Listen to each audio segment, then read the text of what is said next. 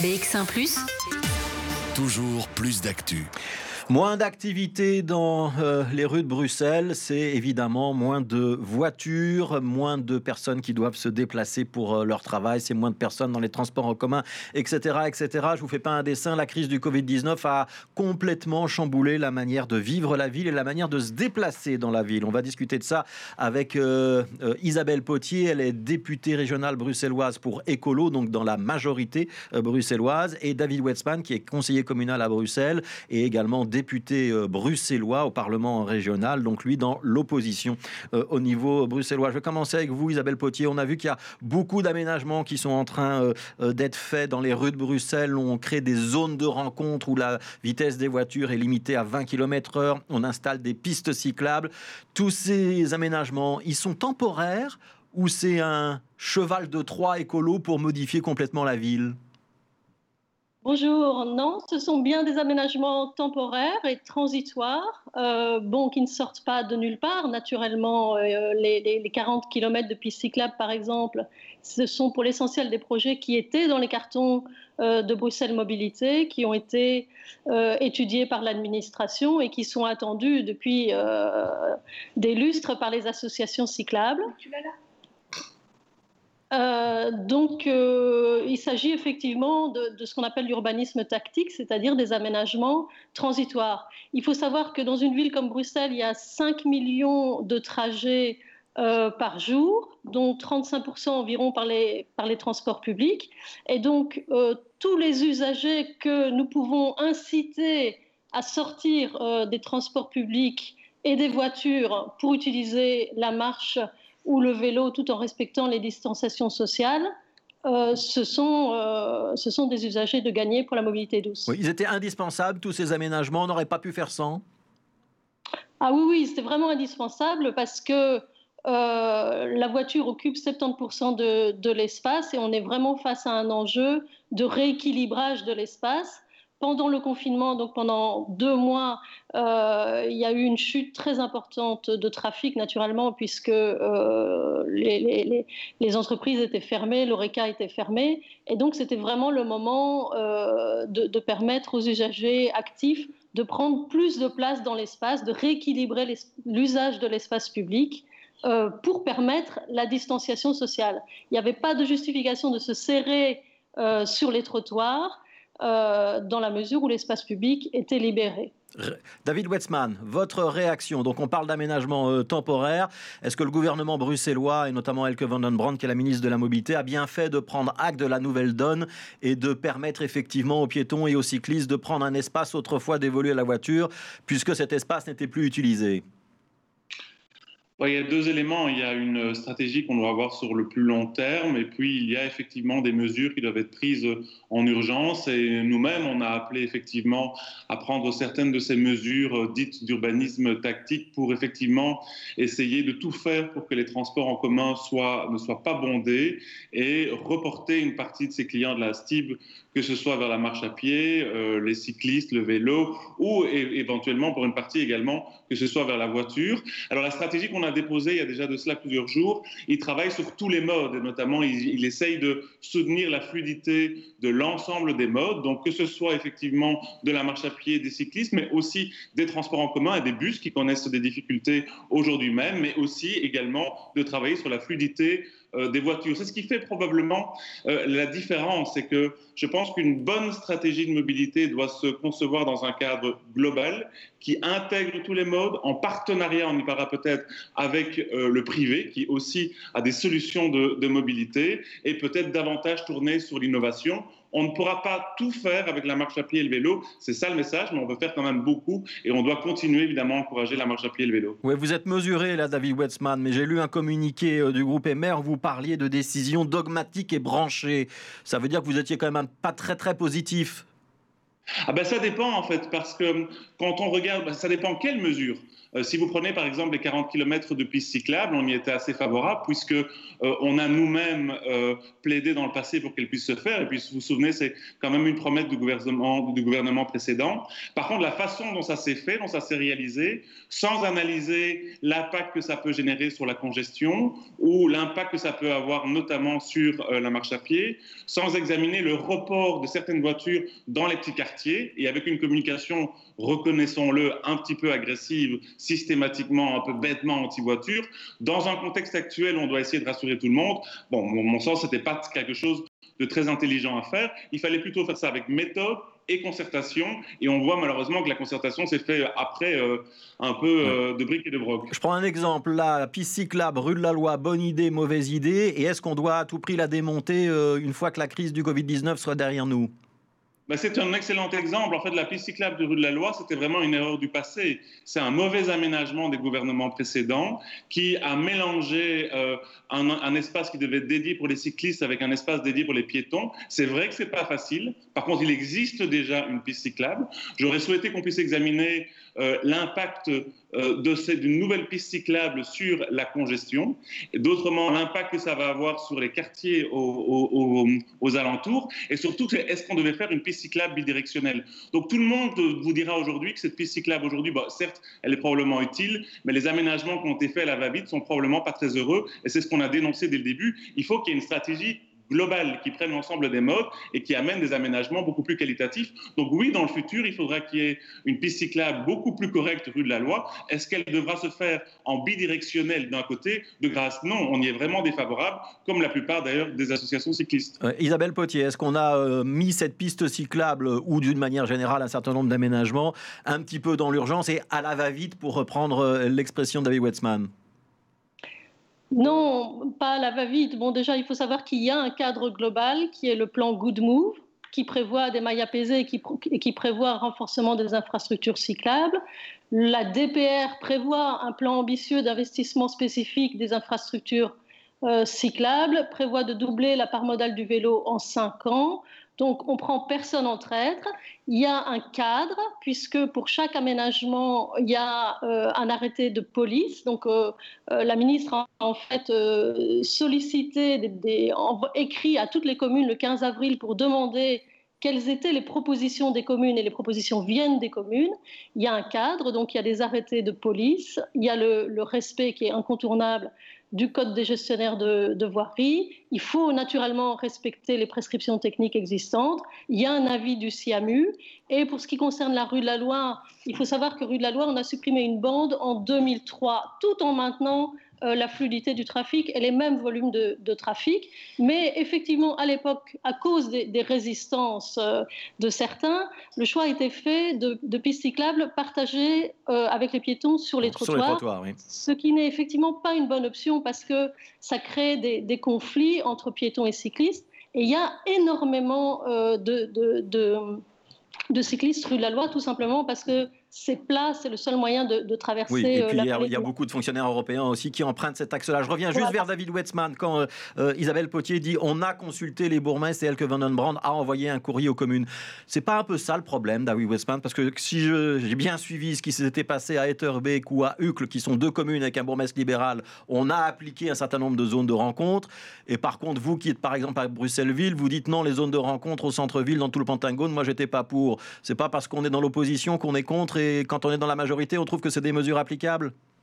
Ah non, Monsieur Grosfilet, j'espère que vous avez lu notre programme euh, Fluide Bruxelles. Hein. Tous les, auditeurs peuvent le trouver sur euh, bruxellatemps.be. On est très favorable aux zones de rencontre, comme on est favorable également euh, à, la, à, la, concertation, qui, à mon avis, devait se faire aussi avec les commerçants. Mais pour la problématique des zones de rencontre, elle doit être là où il y a un besoin. Donc j'ai dit dans le but, d'ailleurs, je l'avais proposé avant le gouvernement, que dans le centre-ville, la rue de Flandre, il y ait une problématique liée à la largeur des trottoirs, by the way, parce que dans cette région, on n'investit pas suffisamment dans des plans d'investissement sur les trottoirs et la voirie. Que là, il y ait un problème, eh ben, très bien, on doit le prendre. Ça s'est fait notamment en concertation rue par rue à Etterbeek et à Uccle, mais qu'on prenne une disposition sur l'ensemble du Pentagone, après avec du rétropédalage en disant, bon, finalement, certaines rues, on va quand même les laisser au bus ou au tram, d'autres rues, on ne doit pas le prendre, ça, ça n'avait pas beaucoup de sens. Mais on est très favorable là où par contre, je critique un petit peu, c'est que si on veut notamment aider les deux roues, on doit d'abord travailler sur les fameuses ACA, ce sont les zones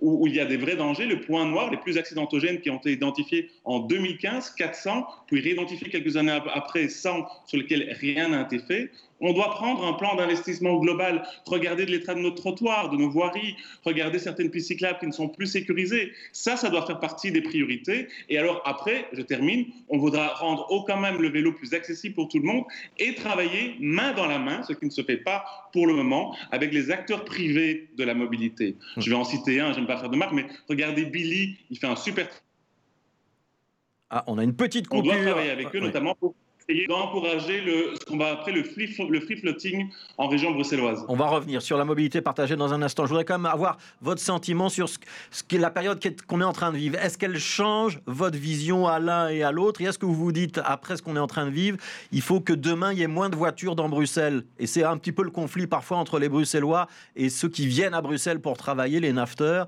avec des Bruxellois qui sont en train de se dire, bah, finalement, nous, on peut peut-être se déplacer dans la ville avec de la mobilité douce ou avec les transports en commun. Et la difficulté pour les entreprises et les administrations de continuer à avoir des nafteurs qui arrivent. Est-ce qu'il y aura moins de place dans le Bruxelles de demain pour la voiture? David Wetzman mais en fait, aujourd'hui, il y a déjà moins de voitures à Bruxelles. Et donc, sur les dix dernières années, il y a une diminution de 4% des voitures, alors que la population a augmenté quand même de façon très importante. Mais en parallèle, il alors, on a un petit problème de réseau et de connexion avec David Wetzman. Recommencez votre dernière phrase, parce qu'on ne l'a pas entendu. Ah, je dis oui, certainement pour moins de voitures, mais certainement pas pour plus de ah voilà, bon, ça bug un petit peu. On est euh, peut-être dans la nouvelle mobilité, on n'est pas encore tout à fait dans la nouvelle communication. Je vais donner la parole euh, à Isabelle Potier sur ces questions-là. On espère qu'on pourra retrouver David Wetzman juste après. Isabelle Potier, il y aura moins de place dans le Bruxelles euh, de demain pour la voiture qu'aujourd'hui? Oui, il faut moins de place dans, dans, Bruxelles de demain pour, pour la voiture. Ça, ça, me paraît évident. La voiture occupe 70% euh, de l'espace. Il faut rééquilibrer les usages de l'espace parce qu'on a besoin d'usages sociaux, on a besoin d'espace pour les piétons. Cette ville doit devenir une ville enfant admis.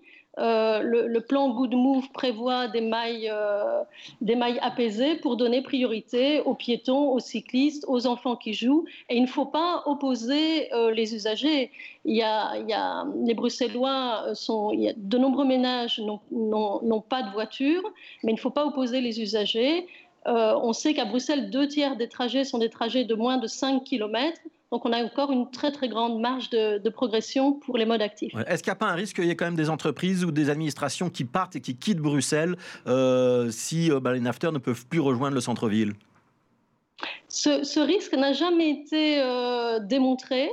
tout simplement pour, pour beaucoup d'entreprises, être à Bruxelles, avoir son siège à Bruxelles est, plus, est plus important.